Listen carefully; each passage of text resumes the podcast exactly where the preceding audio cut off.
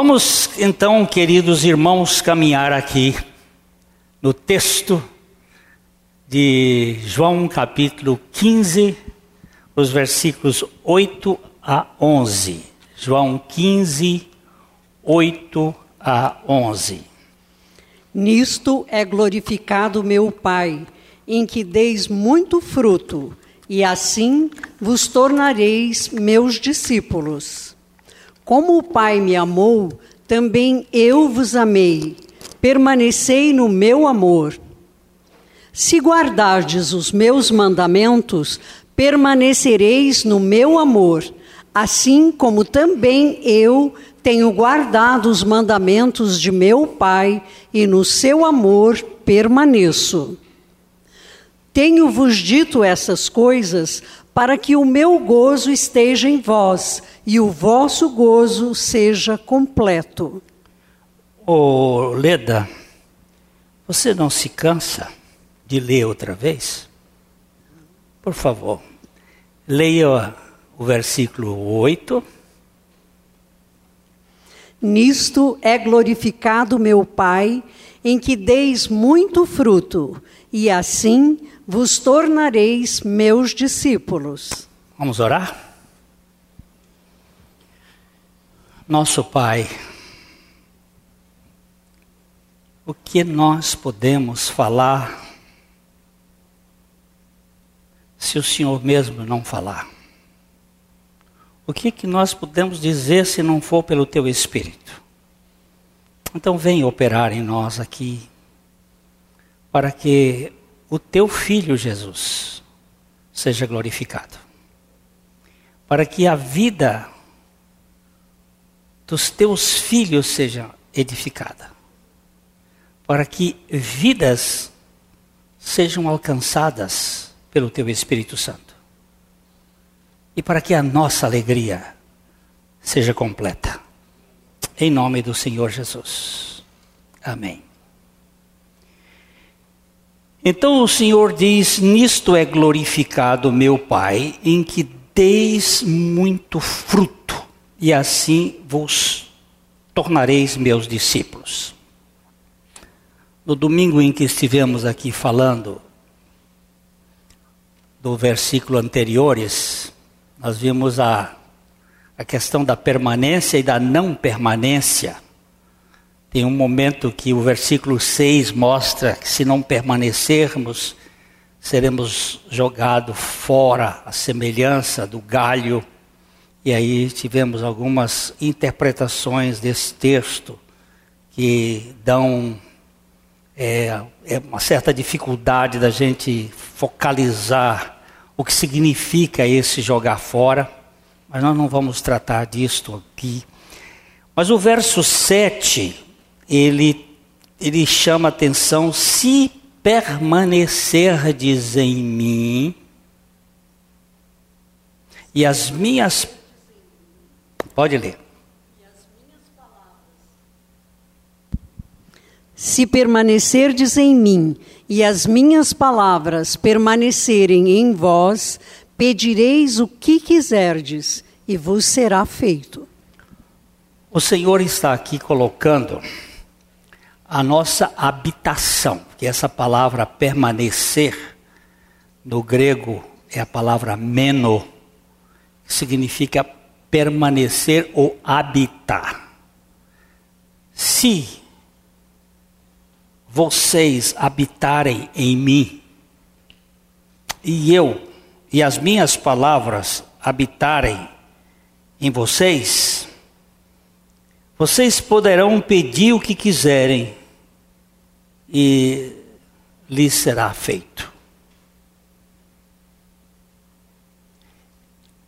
Nisto, olha, o versículo está ligando. Nisto é glorificado meu Pai. Em que deis muito fruto. Esse texto, ele se refere capítulo 15 aqui, durante a frutificação. Nós somos os galhos da videira. Já temos falado isso aqui. Que a videira é uma trepadeira cujo tronco não serve para fazer móveis, nem serve para fazer carvão, porque ela é muito frágil, muito fraca, e sua realidade, por que, que ela existe, por que, que o tronco existe, é para dois propósitos. Um é sustentar os galhos, os ramos. O segundo é trazer a seiva. Eu vi na, na internet uma, um tronco que tinha sido carcomido por um, um tipo de fungos. E o tronco ele era mais ou menos assim, dessa grossura, e ele só tinha ah, 15% vivo.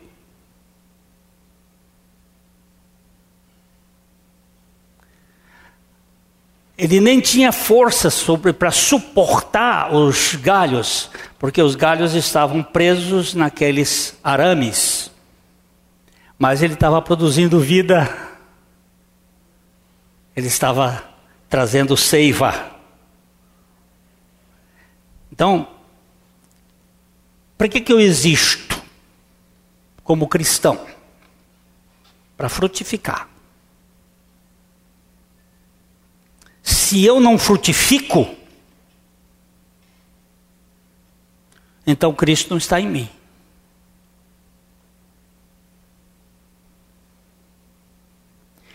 E se, não, e se essa frutificação não for para a glória de Deus, também não tem valor nenhum. Porque tudo que na vida cristã você precisa saber é para quem vai a glória. Quando você fizer uma coisa, qualquer coisa, para quem é esta glória? Vocês têm o projeto Dorcas. Vocês tricotam, vocês costuram, vocês fazem máscara, vocês fazem para servir pessoas, para, mas para quem vai a glória? É para ele. A gente descobre um pouco a, a, a, as reações humanas nesse aspecto da glória. Quando uma pessoa fica magoada porque não lhe deram aquela consideração que ela achava que era merecedora, fez, ela fez uma coisa e não recebeu e ficou magoada, é um sintoma de que a glória não pertencia a Deus.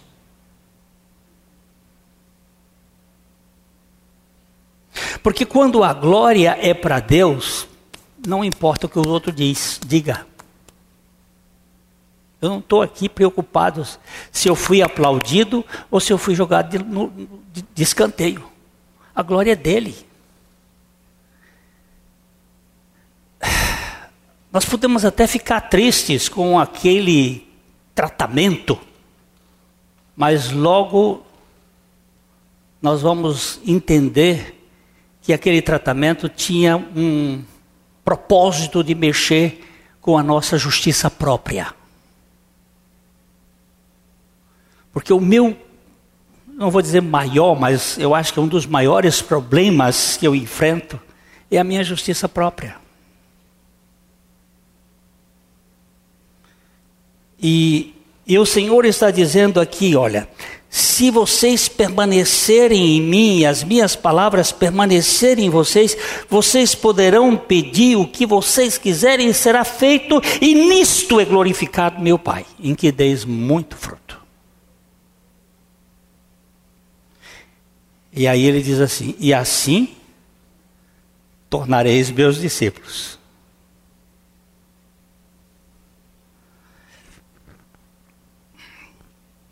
É...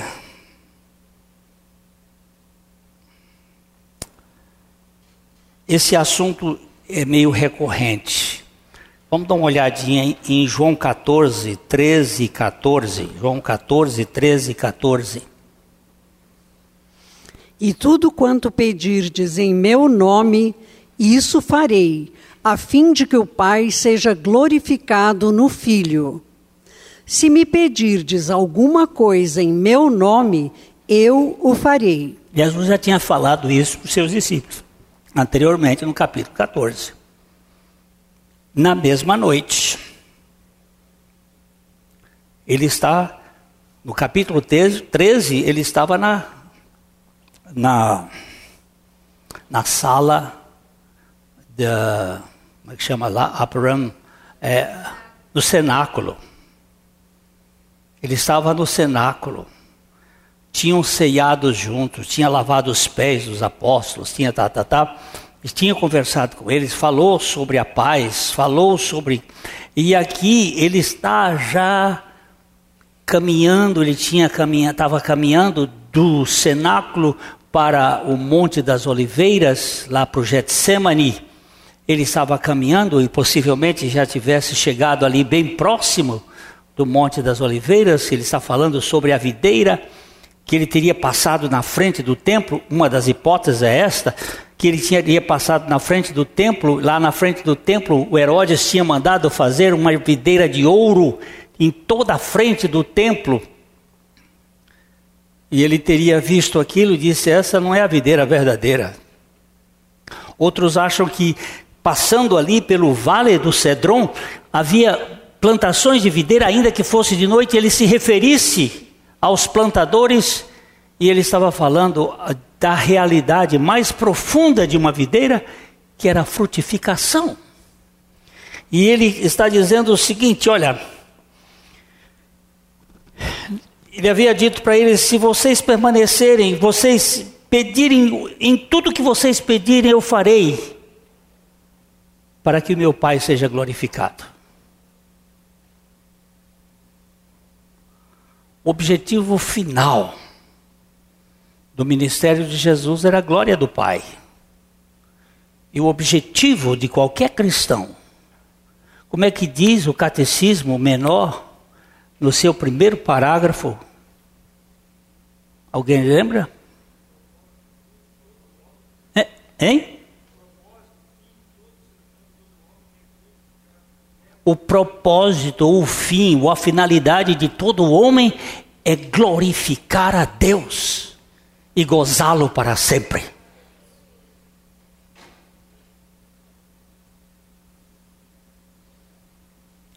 O que Jesus estava dizendo aqui é que a nossa frutificação tem que estar ligada com a glória de Deus. E, e nesse texto nós vamos apresentar, não sei se vai dar tempo, quatro elementos desta habitação com Cristo que nos tornam instrumentos da glória de Deus. E o primeiro é este, a frutificação. É, o pensamento flui se somos de Cristo e permanecemos nele, então seremos frutíferos na vida cristã e Deus será glorificado em nossa fecundidade. Eu estou em Cristo. Como é que você sabe que você está em Cristo? Porque o Pai me levou para Cristo. Porque Cristo me atraiu a Ele. Porque o Espírito Santo me convenceu do pecado. Porque o Espírito Santo me vivificou. Porque eu recebi pela fé que foi dada pela palavra de Deus a Jesus Cristo como Senhor. Você viu que ah, só no, em quinto lugar que eu coloquei o meu recebimento? Primeiro, o Pai me leva a Cristo. Por que, que eu estou dizendo isto? Porque a Bíblia diz que ninguém pode vir a Cristo se o Pai não o trouxer. Vamos dar uma olhada nesse texto. Vamos lá para. Primeiro, é, em, em João capítulo 6, verso 37. Vamos lá. Eu quero bater nisso, meus irmãos, eu quero bater nisto, porque eu sei, como diz Paulo em Filipenses, a mim não me desgosta, e é segurança para vós outros, que eu escreva as mesmas coisas. Nós só nos tornamos firmes quando nós refletimos e pensamos na verdade e, e, internalizamos esta verdade como verdade de Deus, não como palavra de homem, mas como palavra de Deus. Vamos dar uma olhada nesse texto. Todo aquele que o Pai me dá, esse virá a mim, e o que vem a mim, de modo nenhum o lançarei fora. Você está vendo o que, que a Bíblia está dizendo? Que Jesus disse. Todo aquele, Maria, você foi dada pelo Pai a Jesus? Hum? Você estava pensando duas vezes? Você estava desligada, né? Ah, então vou ligar você outra vez. Se você está em Jesus, é porque o Pai lhe levou a Jesus. Isto, isso não é doutrina de homem, é a palavra de Deus. Vamos dar uma olhada no versículo 44 do mesmo capítulo. João 6,44. Ninguém pode vir a mim se o Pai que me enviou não o trouxer, e eu o ressuscitarei no último dia. Está vendo? Primeiro o Pai nos leva a Cristo. Depois Cristo nos atrai a Ele. Esse mesmo trouxer, essa palavra que aqui não dá para a gente colocar aqui no, no, no nosso. Quando a gente voltar lá para o templo, a gente vai fazer um jeito para botar aqui. Eu gosto de mexer na, no, no, no grego, como ele diz ali, é o mesmo termo, mesmo termo o trouxer e o atrair. É, é a mesma palavra. O pai tem que nos levar e o filho tem que nos atrair a ele. E o filho atrai os que o pai deu a ele. Todos os que o pai deu para Cristo foram atraídos a Cristo. Que é o texto de João 12, 32 e 33.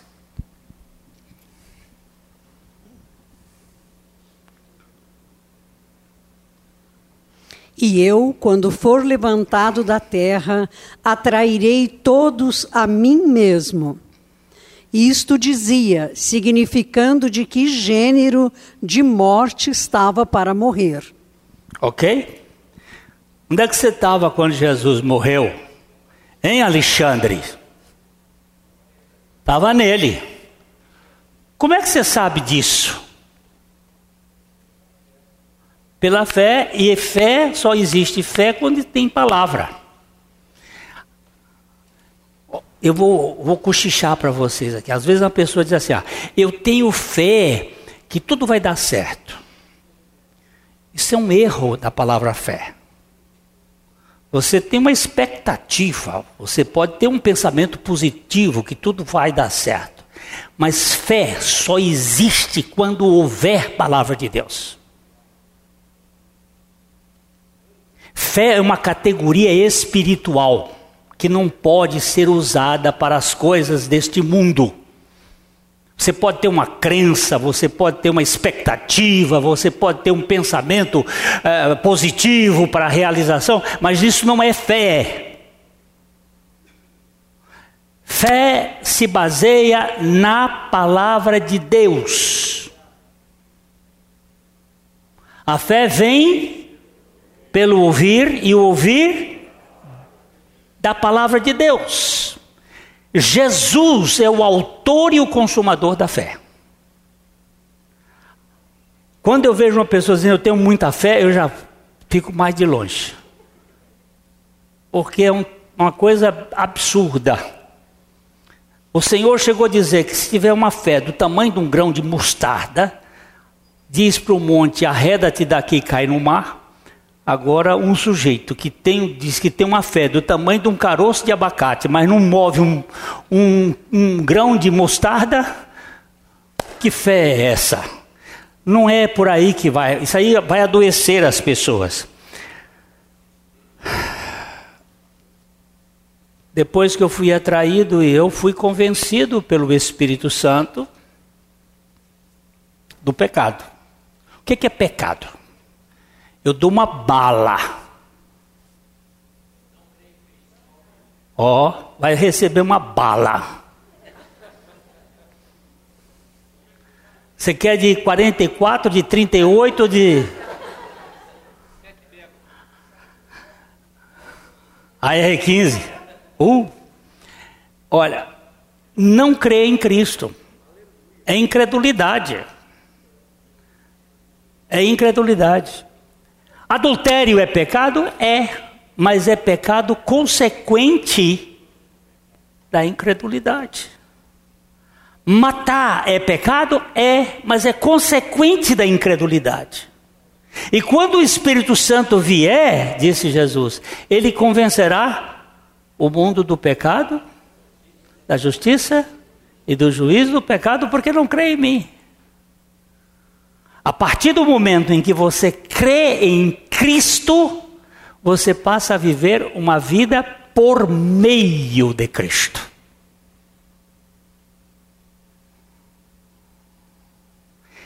E essa vida por meio de Cristo é a vida da vivificação.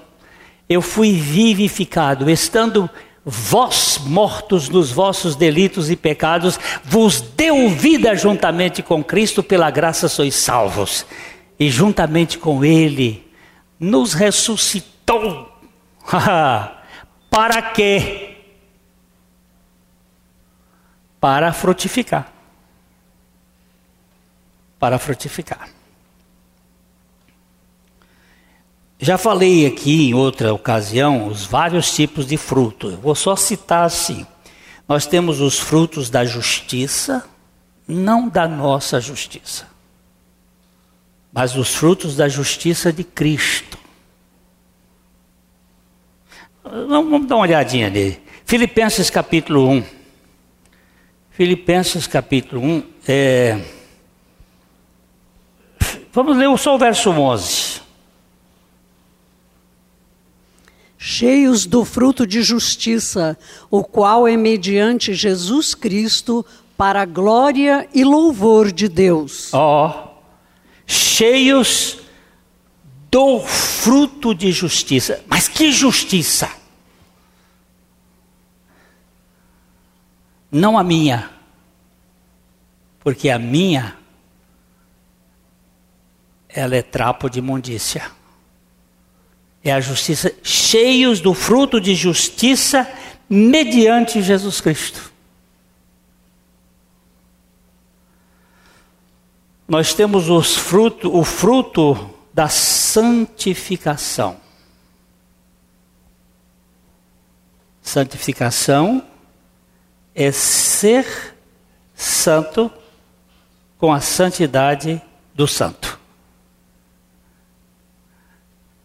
Há uns anos atrás, um, um cara aí que tinha uma indústria, uma empresa grande, ele se converteu. Quando o sujeito se converte, é um perigo. Porque quando Deus converte o cara, aí tá bom. Mas quando o sujeito se converte, aí, aí você tem que examinar. E ele, e ele se converteu e e aí estavam aquele movimento de santidade externa, cabelo, roupa, é, usos e costumes. E isto era mais ou menos naquele tempo da, da turma do hippie, dos hippies, né? Se vocês vissem como, quando eu cheguei aqui, meu cabelo era aqui assim. Minha calça era boca de sino, paletó todo todo arrepiado. E eu não, eu não seria pastor numa igreja daquelas porque não correspondia. E o, o pai, muito, muito sério, ele agora nós vamos santificar aqui na nossa casa. Todo mundo vai seguir o padrão da santidade. E virou para a filha e disse assim: baixa um palmo desta sua mini saia. Aí chegou para o filho e disse: Vai voltar lá no, no alfaiate. Porque naquele tempo não se comprava assim roupa com facilidade, não. Vai lá no alfaiate e você vai botar essa calça aqui, boca de sino, bem fechadinha. E ele foi dando regras para uma, regra para outra, para mulher, para isso, para aquilo, chegou a vez da nora. E aí ele colocou um, um adendo lá na nora. Ela disse: Sim, senhor, mas o senhor também vai se santificar. Eu sou a tesoureira da empresa e o senhor não dá o, senhor, o imposto de renda segundo as normas legais do, do, da, da, produção do, do, produto. O senhor não faz o imposto de renda e o senhor sonega as coisas. Daqui para frente o senhor não vai mais sonegar. E agora? Como é que faz agora? Vivam a vida do jeito que vocês quiserem. Pronto. É assim que é a santificação da, daqueles santarrões que não são santos pela santidade de Cristo. São santos sobre os costumes do legalismo e não pela vida pura e santa daquele que é santo.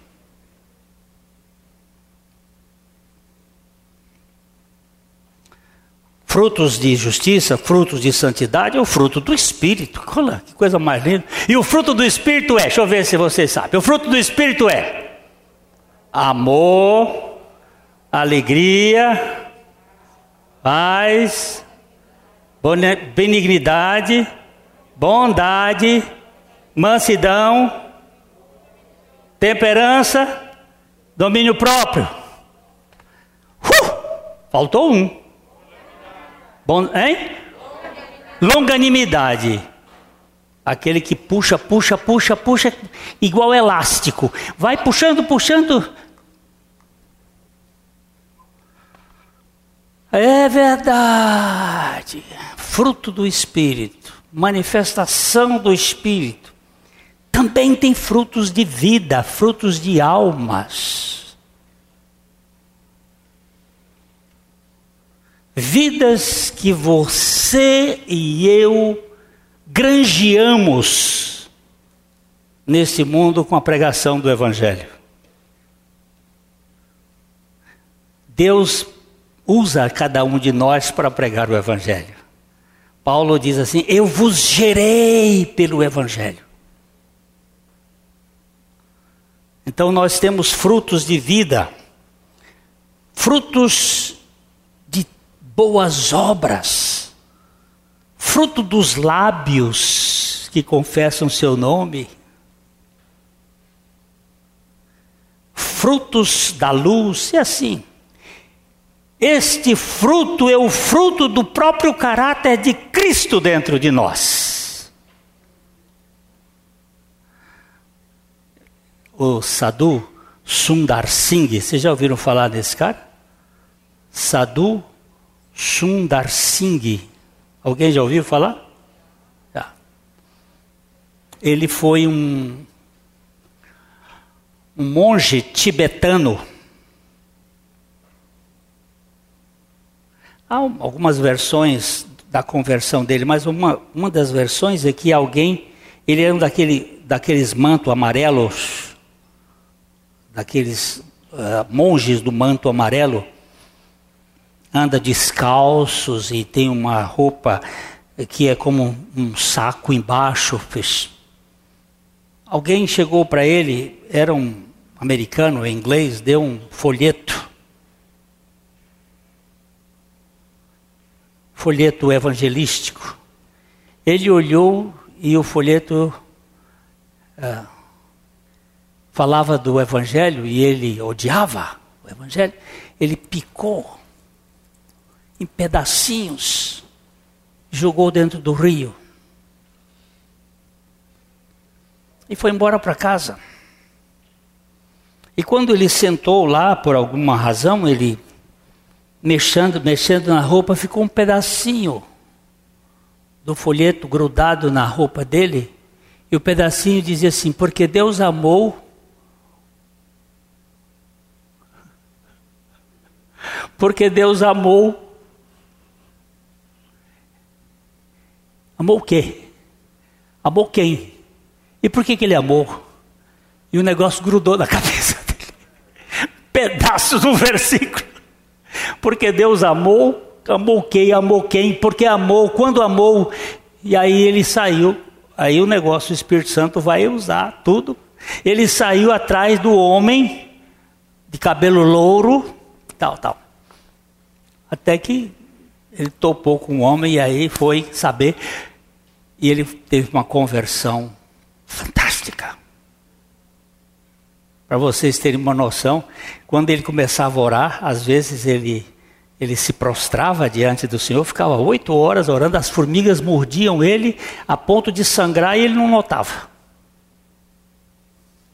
Mas ele continuou de mantos amarelos. Ele não tirou os mantos amarelos dele. E um dia ele chegou na Inglaterra, pé descalço, andava de pé descalço, e foi visitar uma senhora e ele bateu lá na porta da, do endereço da pessoa que ele ia visitar. E a, uma empregada veio e volta e disse: Tem um homem lá na frente que quer falar com a senhora. Ele disse: Quem é? Não sei. Mas eh, eh, ele, ele usa uma roupa diferente. E qual é o nome dele? não sei, ele tinha dito Sadhu Sundar Singh, não, não sei o nome dele, mas ele se parece tanto com Jesus. Uau!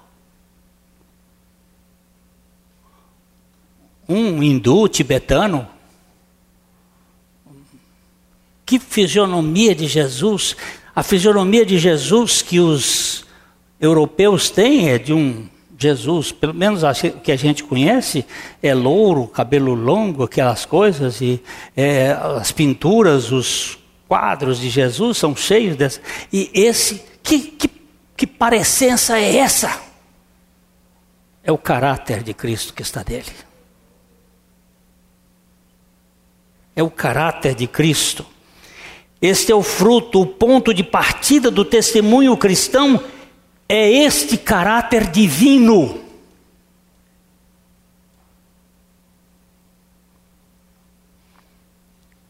E o esforço para salvar os outros não é uma laranjeira tentando produzir outras laranjeiras.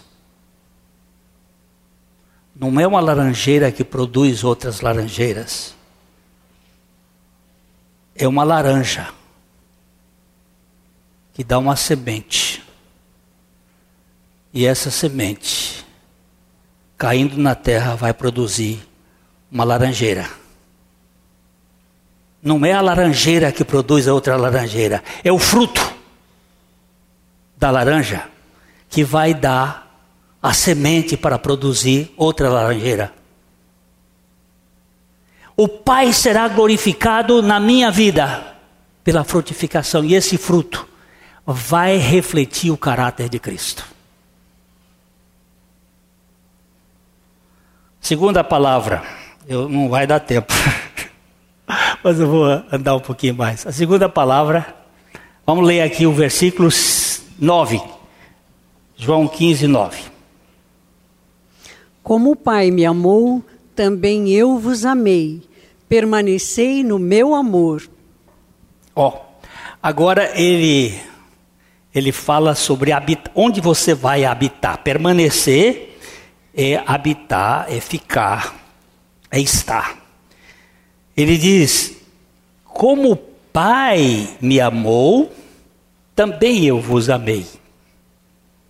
Permanecei, habitai, ficai no meu amor. Essa segunda ênfase de Cristo, ela é o próprio caráter de Cristo, porque Deus é o quê?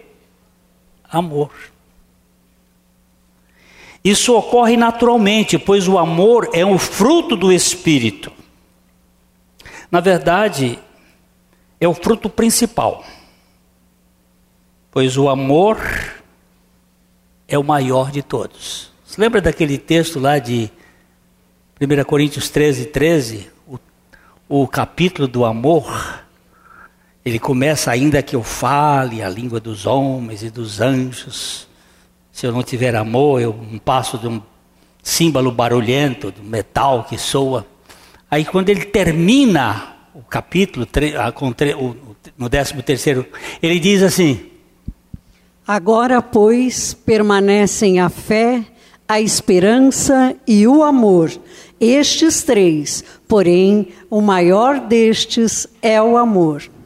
Eu vou perguntar a vocês, por que que o apóstolo Paulo é, inspirado pelo Espírito Santo, disse que o amor é o maior desses.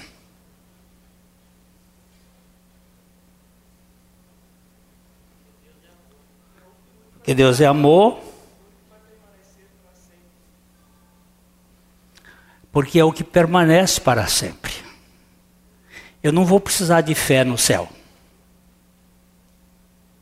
Porque o céu, a fé é o firme fundamento das coisas que se esperam e a prova dos fatos que se não se veem. Lá eu não vou precisar mais de fé. A fé só vai existir enquanto eu estiver nessa dimensão da não presença real da realidade espiritual. A esperança é a mesma coisa. A esperança que se vê também não é esperança. Agora, a, a esperança eu só vou ter até chegar lá. Mas o amor é forever.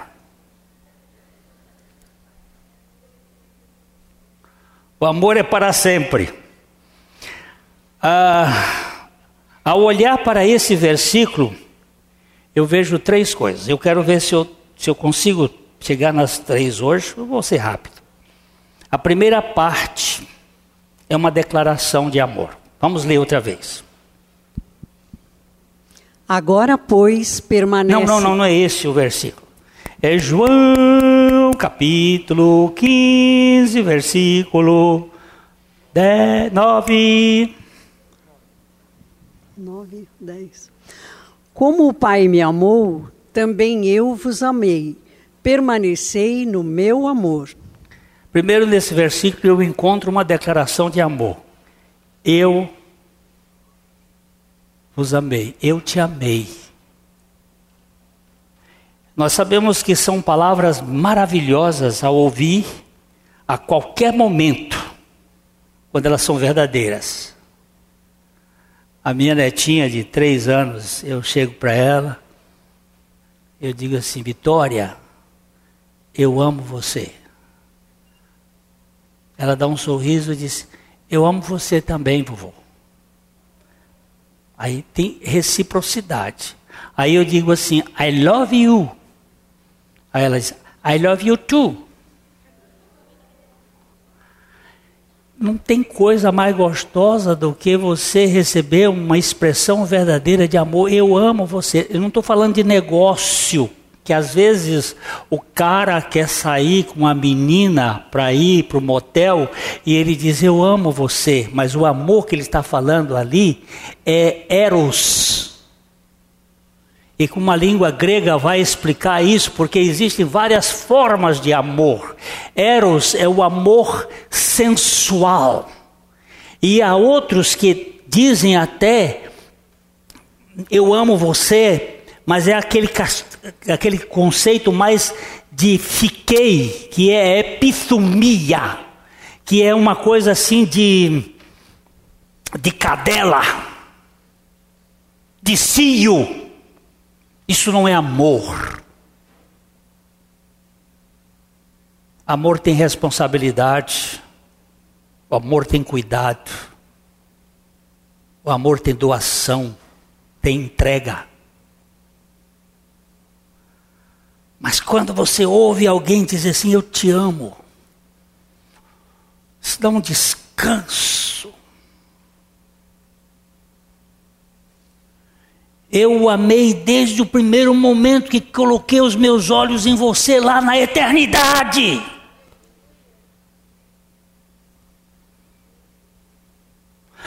Você não é uma coisa que apareceu, você é uma coisa que eu desejo desde a eternidade que eu projetei você, você é meu. Opa! Isso é um amor furioso.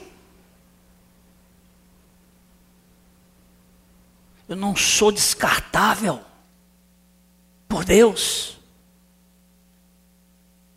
Eu trabalho muitas vezes com casais e chega o casal dizendo assim: Eu já não amo mais você.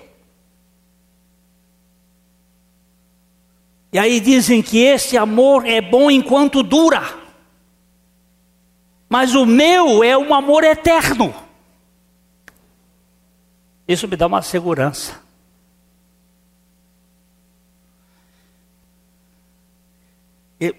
vamos, dar uma outra, vamos ler outra vez o versículo, gente versículo 9. Como o Pai me amou, também eu vos amei, permanecei no meu amor. Como o Pai amou, isso não é só uma declaração. Eu também vos amei. Eu vou sempre amar você.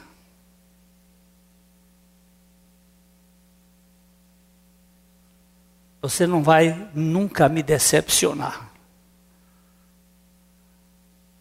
Eu gosto muito de uma frase de Geraldo Coates, quando lhe perguntaram sobre se Deus não estava decepcionado com ele, ele disse: Deus nunca está decepcionado comigo, porque ele nunca teve expectativa a meu respeito.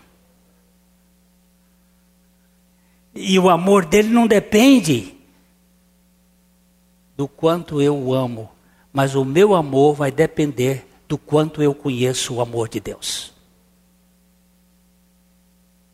Esta é a base.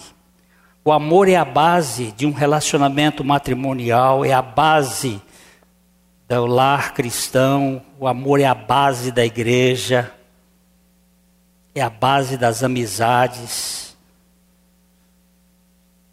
Mas se isso é verdade, quanto as palavras são ditas por meros homens e mulheres, quanto mais maravilhosas elas são quando ditas pelo Senhor Jesus Cristo, como aqui, quando ele estava dizendo aos seus discípulos: Eu vos amo.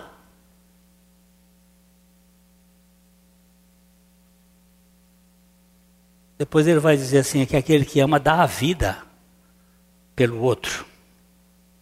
Se este é o amor surpreendente, pois não há nada em nós que possa causar isto, como é que eu vou considerar esse amor?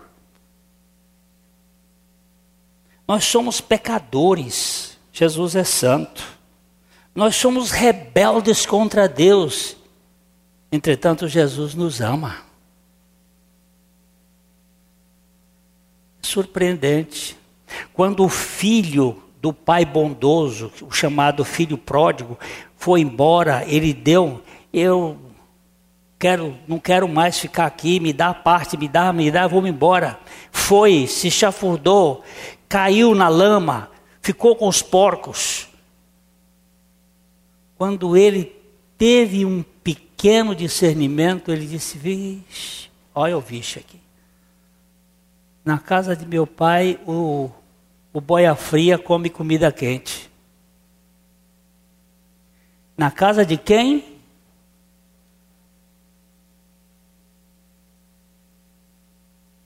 Mas ele não quis voltar para a casa do pai, não. Ele disse: Eu vou procurar um patrão.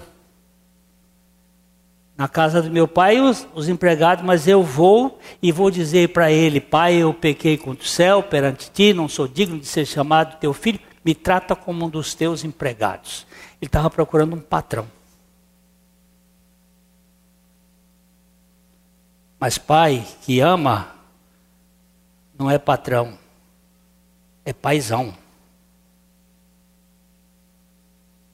E desconcerta todo o propósito daquele filho. Os passos da expressão do amor são estes. Para começar, ele nos amou com um amor eletivo. Esse é o estágio do amor revelado em Deuteronômio, capítulo 6, capítulo 7, versículos 6 a 8. Por que que Deus escolheu Israel? Porque tu és povo santo ao Senhor, ao Senhor teu Deus. O Senhor teu Deus te escolheu para que lhe fosses o seu povo próprio de todos os povos que há sobre a terra. Por favor, vamos voltar ainda aqui. Vamos volta aqui. Eu hoje estou sem minha canetinha aqui, mas ele diz assim: porque tu és povo separado. Santo também eu sentido isto, separado ao Senhor. Ao Senhor teu Deus. O Senhor teu Deus te escolheu para que lhes, lhe fosse o seu próprio povo, de todos os povos que há sobre a terra. É um amor seletivo. Deus escolhe. Vamos para frente um pouquinho. Não vos teve o Senhor afeição, nem vos escolheu porque fosseis mais numerosos do que qualquer povo, pois éreis o menor de todos os povos. Aqui ele já vai mostrar aqui. Vocês não foram escolhidos porque vocês eram maiores. Na verdade, vocês são os menores. Depois você vai verificar isto quando o apóstolo Paulo vai descrever as escolhas divinas lá em 1 Coríntios, que ele diz assim que Deus escolheu aquilo que não é para confundir aquilo que é. Ele escolheu as coisas é, imprestáveis. Ele não escolheu e nem escolhe não sei por que, que é esse. É para é a gente compreender o tamanho da graça. Ok? Versículo hum, seguinte. Mas porque o Senhor vos amava, e para guardar o juramento que fizera vossos pais, o Senhor vos tirou com mão poderosa e vos resgatou da casa da servidão, do poder de Faraó, rei do Egito. Preste atenção, porque o Senhor vos amava. Por que, que ele vos escolheu? Porque o Senhor vos amava. Por que, que o técnico de futebol da seleção brasileira escolhe um jogador?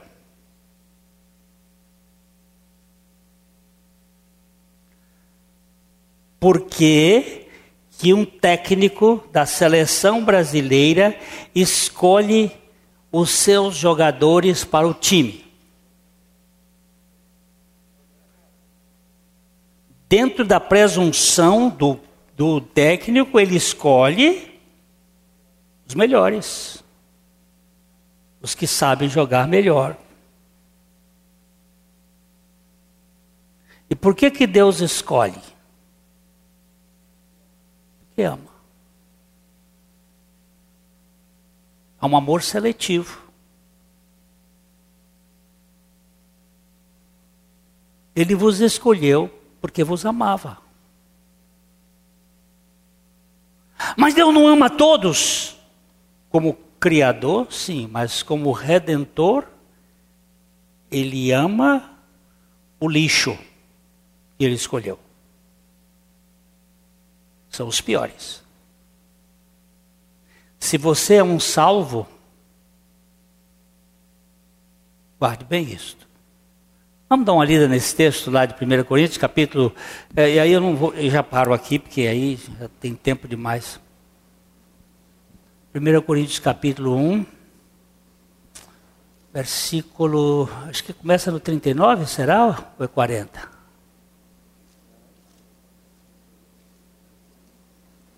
Primeira Coríntios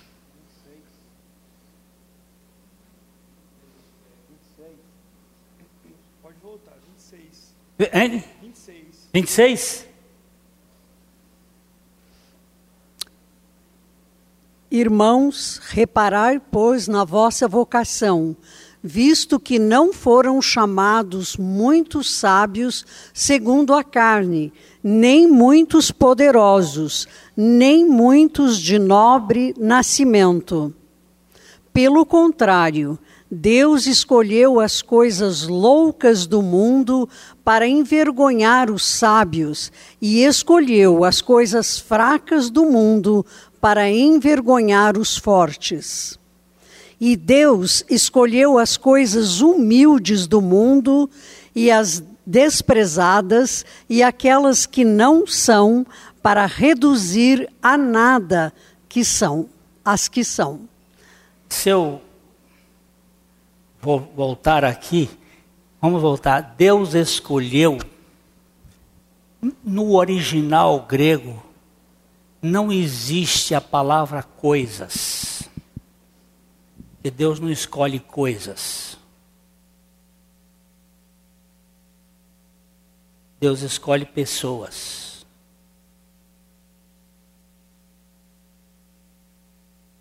Lá não tem essa palavra coisa. Isso foi um tradutor que resolveu dar uma explicação. Mas no, no grego, tá, voltando um pouquinho, Deus escolheu, uh, um pouquinho para trás, verso 20, 26. Irmãos, reparai na vossa vocação, visto que não foram muitos chamados sábios na sua carne, nem muitos poderosos, nem muitos de nobre nascimento. Pelo contrário, Deus escolheu os loucos. Não tem coisa louca, não. Você nunca viu uma coisa louca.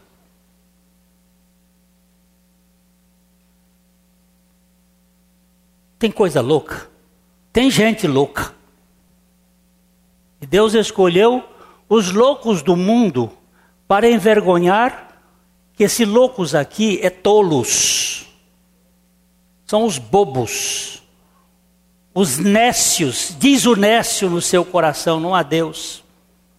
Deus escolheu os tolos do mundo para envergonhar os sábios, e escolheu os fracos, os astênicos, os sem forças do mundo para envergonhar os fortes.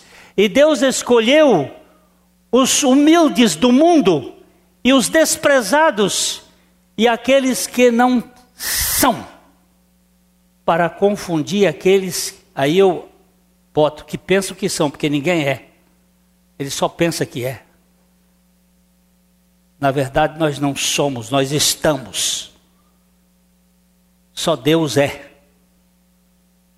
Para confundir, eu sei que eu sou escolhido no meio desse lixo, para depender inteiramente do amor de Deus.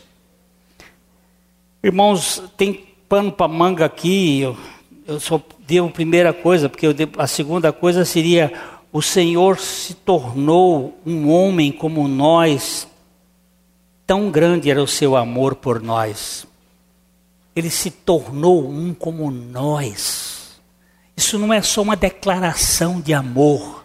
Ele se tornou um como nós, para que nós experimentasse esse grande amor por nós. E ele, tendo eleito, tendo nos eleito no amor, ele morreu a nossa morte, para que nós vivêssemos a sua vida.